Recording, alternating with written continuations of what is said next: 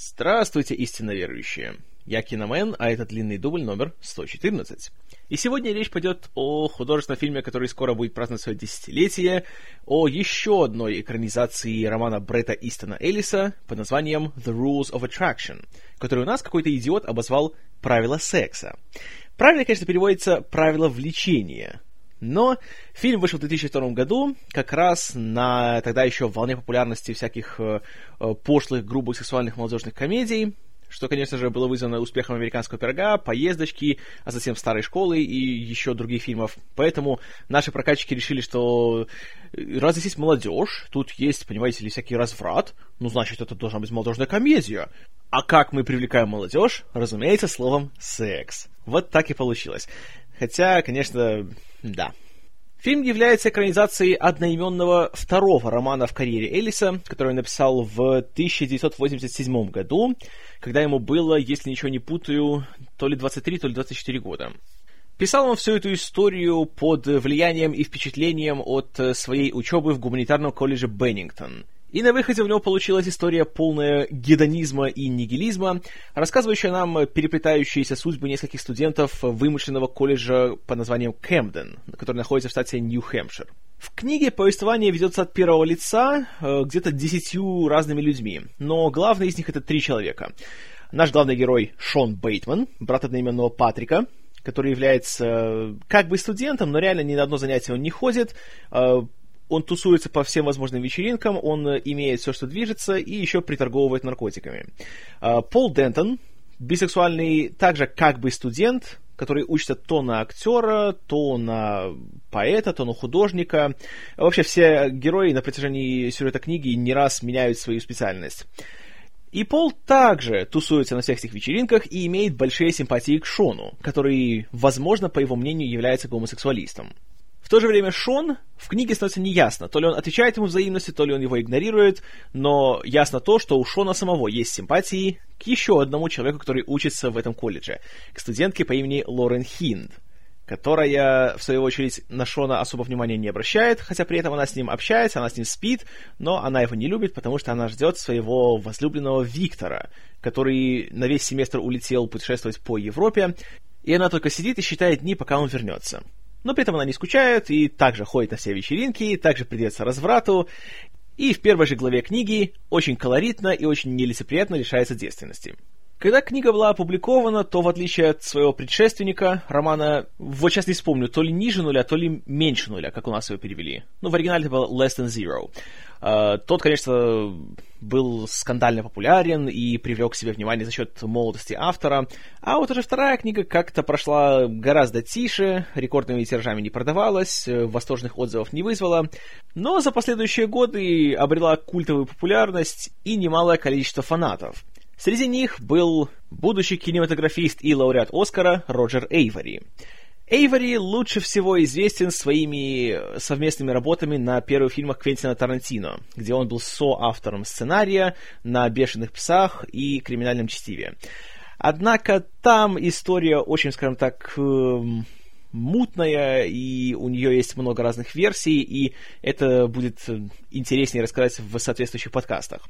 Но, как бы то ни было, э, работа над этими фильмами привлекла к Эйвери достаточно внимания, э, в результате чего он в 95-м получил э, вместе с Тарантино Оскар за лучший оригинальный сценарий за «Криминальное чтиво», а в 94-м он получил шанс попробовать себя в качестве режиссера, сняв фильм, который также все сравнивали со стилем Тарантино под названием «Убить Зои». Или «Убийство Зои», тут по-разному переводят. Фильм тот, правда, особым успехом не пользовался, а самого Эйвори называли пустым стилистом и таким Тарантино для бедных. Поэтому ближайшие несколько лет он, в принципе, ничем так особо не занимался. Где-то до 2000 года, когда вышла экранизация американского психопата, немножко нашумела, не стала хитом, но показала, что книги Элиса можно экранизировать и можно это делать хорошо. И есть люди, которые в этом заинтересованы. Поэтому Эйвори приобрел права на экранизацию книги у самого автора, написал сценарий и сумел убедить студию Lionsgate, которая также была дистрибьютором американского психопата, в том, что стоит сделать из правил влечения художественный фильм. Э, правда, нелегко было достать финансирование для всего этого, и инвесторов он искал за рубежом, среди прочего, с помощью своего друга, продюсера Сэмюэла Хадиды, с который э, делал с ним э, «Убить Зои», и в конечном итоге ему удалось насобирать где-то 4 миллиона долларов на этот фильм. Ну, конечно, не сказочная сумма, но, тем не менее, для небольшого независимого фильма хватит. Исполнять главную роль, роль Шона Бейтмана, Эйвери пригласил своего друга, актера Джеймса Вандербика, который в то время как раз э, уже закончил сниматься в сериале Dawson's Creek, Бухта Доусона или Ручей Доусона, по-разному его у нас переводят, и очень хотел избавиться от своего такого этого имиджа сладкого мальчика-соседа, и роль беспринципного дебашира Шона ему пришлась очень даже по вкусу. Роль Лорен досталась Шеннин Сосамон, которая в то время как раз э, переживала свой почти что звездный час, когда в 2001 летом она появилась вместе с Хитом Леджером в фильме «История рыцаря», а роль э, Пола досталась тогда еще молодому начинающему актеру Иену Сомерхолдеру, который на сегодняшний день славится своими телевизионными ролями в «Лосте» и в «Дневниках вампира». Также на втором плане засветился еще один большой друг Эйвори, Эрик Штольц, который появлялся в «Криминальном Стиве», а после него в той или иной мере появляется во всех фильмах Эйвори. Еще интереснее история обстоит с актером, который играл Виктора. Им стал Кип Пардью, который э, не то чтобы чем-то особо известен, разве что довольно бестолковым гоночным фильмом Ренни Харлина под названием «Гонщик», где с ним также был э, стареющий и очень печальный Сильвестр Сталлоне. А, но интересно здесь то, что э, по сюжету Виктор путешествует по Европе, и в книге есть несколько глав, где он перечисляет все события, которые с ним произошли, где и когда и с кем он был, и чтобы передать это в фильме, Эйвори дал Пардю цифровую камеру, за свой счет отправил его в тур по Европе, включая и Италию, и Францию, и Германию, и Англию, и сказал, чтобы актер снимал все подряд, все, что он там увидит. И частично также Эйвори к нему там присоединялся, и в сумме было снято, если ничего не путаю, что-то около 100 часов материала из которых затем Эйвори лично сделал нарезку где-то на, сколько там, на 3 или 4 минуты, которая появляется в фильме, и сопровождается очень быстрым и хаотичным закадровым монологом Виктора. Основные же съемки фильма проходили в штате Калифорния на территории университета Редлендс. Снимался фильм летом 2002 года, и, что интересно, по сюжету проходил целый учебный год, и была зима, и падал адский снег в самом фильме, и этот снег воссоздавали искусственно посреди августа на съемках. И была у них жара что-то около 30 градусов, но при этом э, часть э, университетского кампуса была засыпана искусственным снегом, искусственным льдом, что только способствовало созданию у актеров и у их персонажей чувства сконфуженности и замешательства. Как я уже говорил, бюджет у фильма был небольшой, поэтому для того, чтобы сэкономить затраты, Эйвори решил монтировать фильм не на профессиональной какой-то студии, а на дому, на личном компьютере, используя программу от Apple под названием Final Cut Pro. И таким образом э, «Правила влечения» стали первым фильмом, который был смонтирован с помощью этой программы. И сам Эйвори в последующие годы стал э, лицом рекламной кампании Final Cut Pro, и с тех пор огромное количество независимых фильмов э, используют именно это программное обеспечение для того, чтобы монтировать свои фильмы. Например, среди прочего, фильм Райана Джонсона «Кирпич», если я ничего не путаю, он был смонтирован на личном компьютере режиссера с помощью именно этой программы. Фильм вышел в не самый широкий прокат в октябре 2002 года, и несмотря на то, что отзывы на него в целом были э, неположительными, оценки были ниже среднего, Свой бюджет он отбил, и по миру его сборы составили чуть более 11 миллионов долларов. Не хит, но и не провал. За последующие годы, правда, у фильма, как и у самой книги, появились э, верные поклонники, и с тех пор он пользуется определенной культовой славой. Не то чтобы вот вообще ему поклоняются по всему миру, но, в принципе, фанатов у него хватает. Что интересно, самому Бретту Истону Эллису экранизация «Правил влечения» нравится больше всех из всех фильмов, снятых по его книгам. И он считает, что как раз именно работа Эйвори наилучшим образом передала весь дух и все общее настроение его прозы. И он настолько был доволен, что в 2005 году он э, еще и продал Эйвори права на экранизацию его одного из следующих романов по названию «Гламорама», главным героем которого, кстати, является этот самый молодой человек Виктор. Но когда мы увидим экранизацию Гламорамы, это еще хороший вопрос, потому что у Роджера Эйвори сейчас дела обстоят не наилучшим образом. После того, как недавно он э, отсидел в тюрьме срок за то, что э, водил машину в пьяном виде и из-за этого попал в аварию, после которой погиб его пассажир. Но это уже другая история. А что касается правил влечения, то тут у меня история знакомства с фильмом была практически такая же, как и в случае с американским психопатом.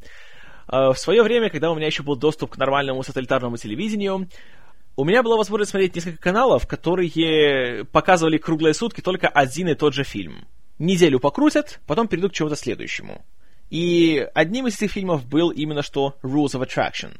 И до того я читал немножко о нем, читал пару рецензий, и как-то в то время у меня вообще была нелюбовь ко всему, что связано с молодежью, с, э, с сексуальным юмором, и все это мне казалось чем-то таким пошлым, низменным и скучным. Но фильму я решил дать шанс, тем более, что больше смотреть было нечего, и попробовал его. И должен сказать, что в первый раз как-то впечатления вообще не было никакого. Мне показалось каким-то уж очень грубым, каким-то, не знаю, безысходным, жестоким и бессмысленным. Мне вообще непонятно было, зачем вот показывать столько всех этих э, отвратительных личностей, столько всех этих моральных уродов, которые реально ничего не делают, кроме того, что, опять же, предаются своему моральному уродству и всякому разврату, э, друг другу делают всякие гадости, и вот, в принципе, все, и фильм заканчивается. Поэтому ближайшие пару лет как-то так я к нему довольно холодно относился, и желания пересматривать не было. Но затем, когда уже мне было где-то так что-то около 17 или даже 18, и вдруг появилось желание взять и пересмотреть его. И когда пересмотрел, то должен сказать, что впечатление поменялось на гораздо более положительное. Наверное, дело в том, что в то время как раз у меня уже самого мое мировоззрение стало немного другим. Ну, как вы помните, в то время я зачитывался Чаком Палаником, и начал читать самого Элиса, тогда почитал «Американского психопата», и у меня появился, в принципе, такой интерес к его творчеству. И тогда как-то я уже стал э, чуть э, лучше понимать и понимать, что у Элиса то, что лежит на поверхности, это не значит, что он реально вкладывает себя в эти идеи, и что он, если он пишет о насилии, о грубости, о жестокости, то это не значит, что он сам на стороне этих персонажей. И он просто использует пример, которому не надо следовать. То есть у него не герои, у него антигерои. А затем я вернулся к фильму вот буквально пару недель назад, когда мне пришел Blu-ray с ним. Я его пересмотрел, затем решил почитать оригинальную книгу. И теперь уже, перечитав книгу и пересмотрев фильм, должен сказать, что с каждым разом он нравится мне все больше. У него, конечно, есть некоторые недостатки. И на один уровень с американским психопатом или с бойцовским клубом, конечно, я его не поставлю. Но, тем не менее, в фильме достаточно есть интересных вещей, которые заставляют обратить на него внимание. В первую очередь, очень хороши здесь актерские работы. По крайней мере, главная троица. Вандербик, Сосомон и Сомерхолдер здесь э, приятно то, что они вроде еще молодые люди, и у которых еще есть, знаете, какие-то большие перспективы, наверное, большие планы по поводу кинокарьеры, но у них нет есть такого типичного актерского тщеславия. Они себя не жалеют, они не боятся сниматься в очень нелицеприятных сценах, в очень рискованных сценах, в таких, в которых, разумеется, молодой Том Круз или молодой Брэд Питт, э, к ним они бы и на пушечный выстрел не подошли. А эти молодые люди гораздо смелее. Ну, Вандербик понятно почему, потому что тут как раз специально он старается избавиться от своего старого образа, но при этом он еще и хорошо играет. То есть он не просто, знаете, делает сложное выражение лица и занимается всякими непотребствами на экране, чтобы просто показать, что вот видите, какой я, вот какой я плохиш на самом деле, я не такой, как вы думали, я не такой примерный соседский мальчик. А при этом он еще и создает э, полноценного персонажа, за которым интересно наблюдать и играет, видно, с большим удовольствием. И даже моменты, где он э, в стиле Джека Николсона смотрит из-под лба прямо в экран с таким своим жадным животным взглядом, даже это как-то так не раздражает, а смотрится нормально и естественно. Поэтому тут все хорошо. Сосамон и Сомерхолдер, от которых я, если честно, никогда не был в восторге, здесь как раз на своих местах. И у них получается сыграть вот этих, на самом деле, очень неприятных, очень таких... Э, не особо человечных людей, но при этом они не делают их карикатурами, и они даже вызывают какую-никакую симпатию зрителя. А это тоже немалое достижение, потому что сыграть сволочь тоже надо уметь. Надо сделать так, чтобы, собственно, зрителю было не скучно смотреть за всем этим. Что касается второго плана, то тут тоже есть э, такие приятные появления таких людей вроде как э, Кейт Босворд или Джессика Билл или Томас Иэн Николас, и даже Фред Сэвидж появляется на пару сцен. Uh, тоже все смотрятся хорошо и, опять же, играют смело, играют так особо не грузясь. И тут заслуга, во-первых, актеров, а во-вторых, еще и режиссера, который, насколько я знаю, на съемках э, очень хорошо палатал со своим э, актерским составом и съемочной группой. Они часто вместе отдыхали, вместе устраивали свои попойки, в результате которых зачастую снималось все со страшного похмелья. Но это позволило им всем чувствовать более спокойно себя друг с другом и как-то более раскованно, и даже, может, немножко импровизировать на съемках. Так что в этом плане все получилось очень даже хорошо. Хотя не все срабатывают э, как надо среди актеров, по крайней мере для меня. Э, есть один персонаж по имени Руперт Гест, который является наркоторговцем, который снабжает Шона его э, продукцией. Его играет Клифтон Коллинс-младший. А вообще актер хороший, правда, в Голливуде особо его не заметишь, но он очень хорошо умеет играть вот на втором плане. Среди прочего, у него была прекрасная роль в «Капоте». Если не смотрели, посмотрите обязательно. Но здесь он играет реально человека-карикатуру. Он э, вечно под действием наркоты, он э, бешеный, он злой, он вечно матерится, он говорит со страшным южным акцентом. С ним сидит э, большой черный ямаец. Ямаец? По-моему, ямаец. И сцены, когда Шон приезжает к нему на дом, они смотрятся, как будто они из другого какого-то фильма. Из какой-то, опять же, вот пародии на фильм Тарантино. Его реплики, они как бы видно, что Эйвори старался, чтобы они были остроумными и какими-то смешными, но в реальности эм, это выглядит так, как будто он слишком, знаете, слишком сильно напрягается, слишком старается. И это видно, и от этого эффект э, далеко не такой хороший. И меня он постоянно раздражал, и я считаю, что все его сцены можно было бы спокойно вообще вырезать.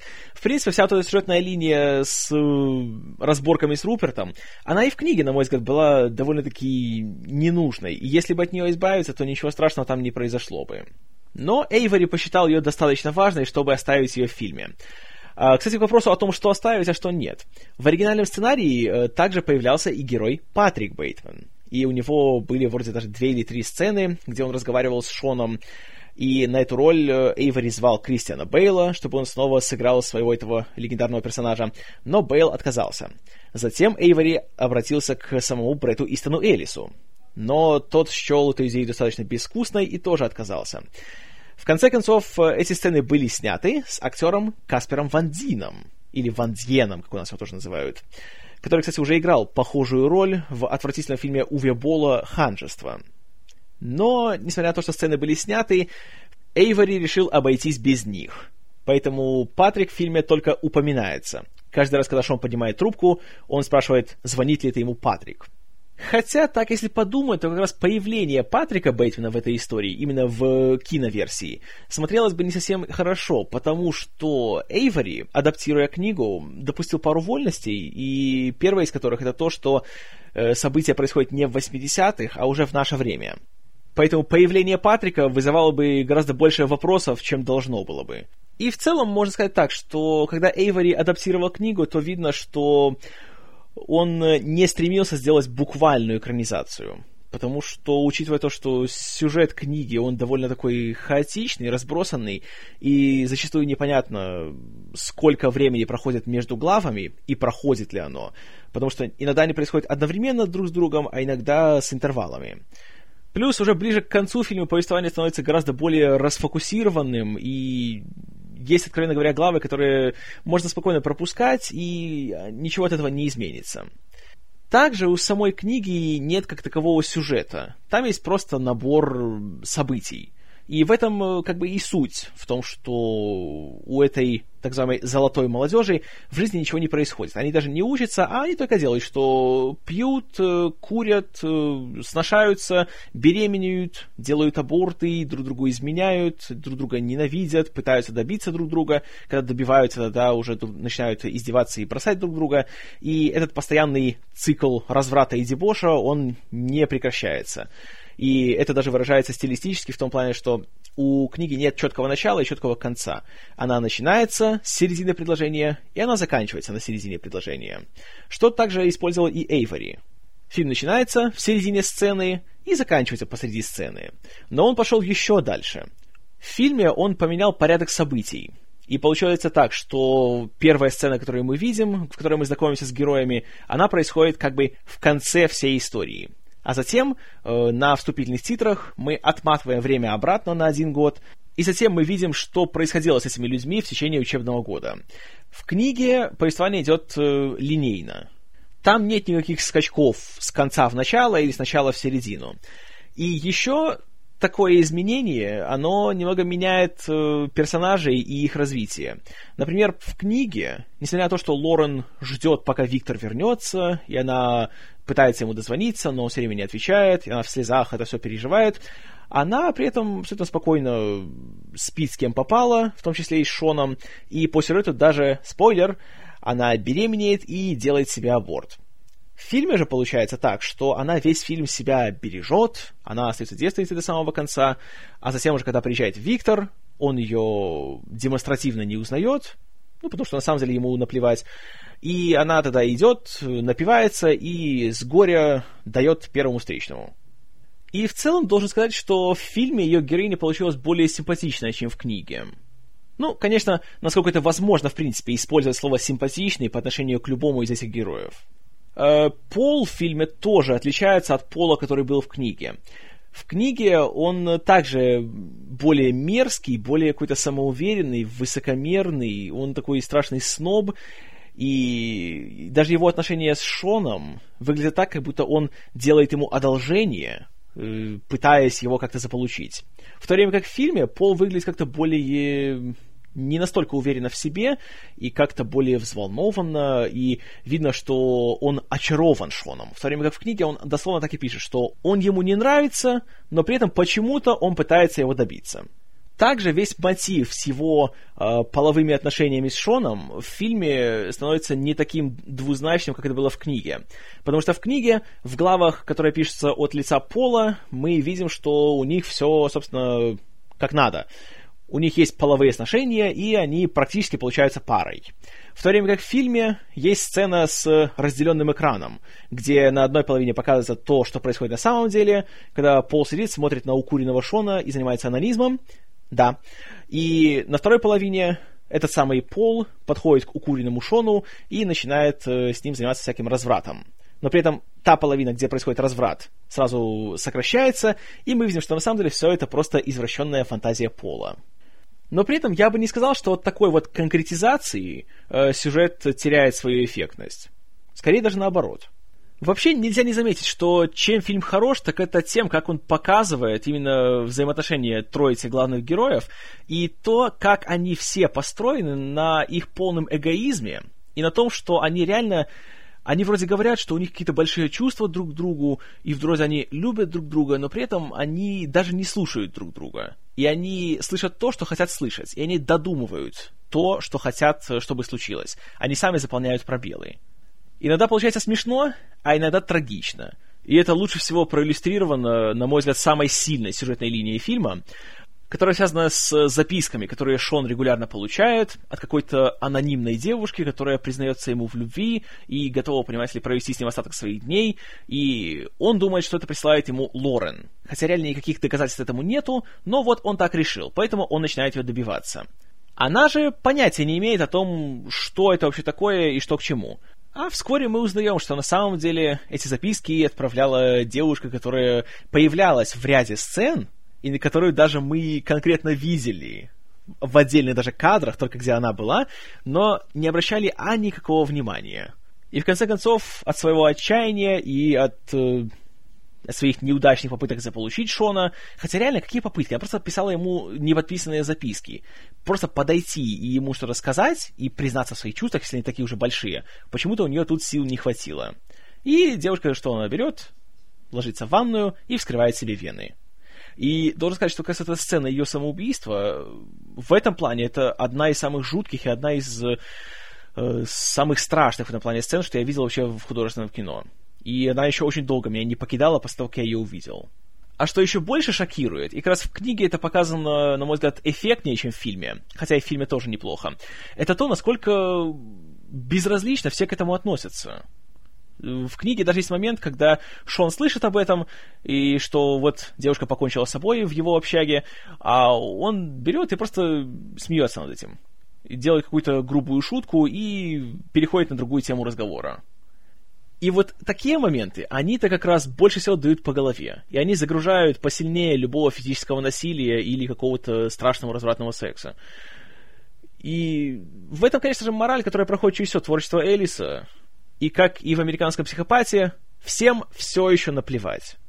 И здесь вот это полное безразличие, такой полный нигилизм и отношение к жизни в стиле «а после нас хоть потоп», оно становится еще эффектнее и еще страшнее от того, что это именно молодые люди, у которых, по идее, вся жизнь должна быть впереди, они должны строить большие планы, иметь большие перспективы, знаете, быть полны желания, оптимизма, энтузиазма, чтобы сделать жизнь лучше, сделать мир лучше.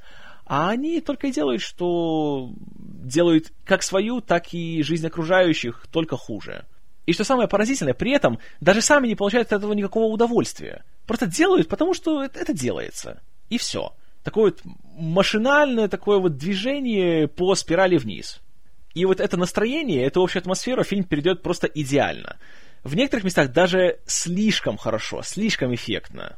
Поэтому, конечно, слишком впечатлительным людям я этот фильм не рекомендую. Но, в принципе, если вас интересуют истории, которые являются бескомпромиссными, но при этом они свою бескомпромиссность используют не ради самой себя, а чтобы еще что-то рассказать и чтобы как-то повлиять на своего зрителя, то тогда, конечно же, ознакомиться очень стоит. Как с книгой, так и с фильмом. А, я, конечно, не могу сказать, что они оба дотягивают до уровня американского психопата, ну, это лично просто мое вкусовое уже предпочтение.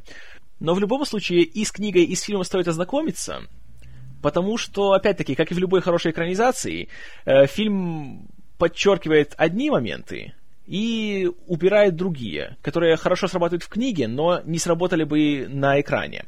Поэтому прочтение книги, оно только дополняет эффект от просмотра и позволяет даже еще и уловить э, кучу всяких там визуальных шуток. Например, почему вдруг э, Шон смотрит на стол и видит, что там стоит э, тыква для Хэллоуина, на которой есть французский берет, и почему со злости он ее бьет. В книге есть этому объяснение, как и многому другому. А в фильме, правда, нет еще этого элемента пересечения вселенных Бретта Истона Эллиса, потому что там появляется еще главный герой э, его первого романа по имени Клей, который приехал в Кэмден из Калифорнии, там больше уделяется внимание Виктору, больше, чем вот эта одна его главная сцена с этой шикарной нарезкой его путешествия по Европе. Также там появляется Патрик Бейтман, как я уже говорил. И больше внимания уделяется соседу Шона, французу Бертрану, который также играет одну из важных ролей в романе «Гламорама». Но в этом случае Мстителей никто не собирает, поэтому на это все можно закрыть глаза. Еще одна причина порекомендовать фильм — это очень интересный его визуальный стиль. Он очень изобретательно снят, оператором-постановщиком Робертом Бринкманом, который, э, в принципе, снимает по большей части документальные фильмы и короткометражки. В полнометражном кино у него самая яркая работа до того это был «Кабельщик» Бена Стиллера, а также документальный фильм U2 Rattle and Hum. И очень интересно снято, так немножечко по MTV-шному, но в хорошем смысле слова. И Эйвори тут э, тоже очень грамотно использует такие приемы, как э, разделенный экран или как э, показ сцен задан наперед, и все это смотрится очень эффектно, и никогда не возникает чувство того, что это делается просто вот, чтобы как-то развлечь зрителя. А, опять же, перемотка сцен используется для того, чтобы показать, что одновременно вещи происходят с несколькими героями, и просто мы показываем, где и в какой момент кто находится. А, использование вот этого полиэкрана, есть очень такая красивая сцена, когда а, одновременно просыпаются Шон и Лорен, и они оба разными путями добираются до учебного корпуса, и всю сцену мы видим их э, точки зрения в двух половинах экрана. А когда они приходят в одну эту комнату, в этом коридоре стоят, то обе камеры разворачиваются и объединяются, создавая один большой кадр. Очень классно снято и очень так интересно символично показывает то, что до того, как они знакомы, у них у каждого своя жизнь, и они вот разделены. А когда они знакомятся, этот барьер исчезает, и они уже вместе в одном кадре. Интересный ход, очень интересный. И еще, наверное, опять же, мой любимый момент, связан все с той же безымянной девушкой, которая совершает суицид, это после того, как Лорен находит ее уже бездыханное тело в кровавой ванне, мы видим такую нарезочку сцен, где нам показывают крупным планом, где она была раньше и как мы ее не замечали. И это тоже очень действует на зрителя и очень эффектно. И понимаешь, что она же правда там была, а я не заметил, я вообще не запомнил, кто она такая. Отлично сделано, и возникает такое чувство, знаете, такого, что «А, Роджер Эйвори, ты меня провел!» Не часто такое можно почувствовать, и в данном случае как раз это очень такое приятное ощущение. В общем и целом, фильм, я скажу так, он не для всех. Это не тот фильм, который захочешь смотреть много раз, но есть шансы того, что будешь это делать. И это не тот, конечно, фильм, который будешь смотреть, э, знаете, солнечным э, воскресным днем, за чашечкой чая, потому что давненько не видел его. Но при этом это фильм, который стоит увидеть. Он интересно сделан. Он, конечно, не без недостатков, но его достоинства делают его любопытным. И не, не заставляют жалеть о потраченном времени. Моя оценка фильма это будет 8 баллов из 10. И, как я уже говорил раньше, я его рекомендую. Но предупреждаю, что, конечно, материал этот не для слабонервных. И, конечно, есть э, большая вероятность того, что после просмотра фильма вы возненавидите все человечество. Но не стоит. Люди, конечно, сволочи, но не все так безнадежно. Вот что я думаю о фильме «Правила влечения» или, как у нас его называют, «Правила секса». Отвратительно. А что думаете вы, истинно верующие? Пожалуйста, пишите в комментарии к подкасту. Будет очень интересно узнать ваше мнение.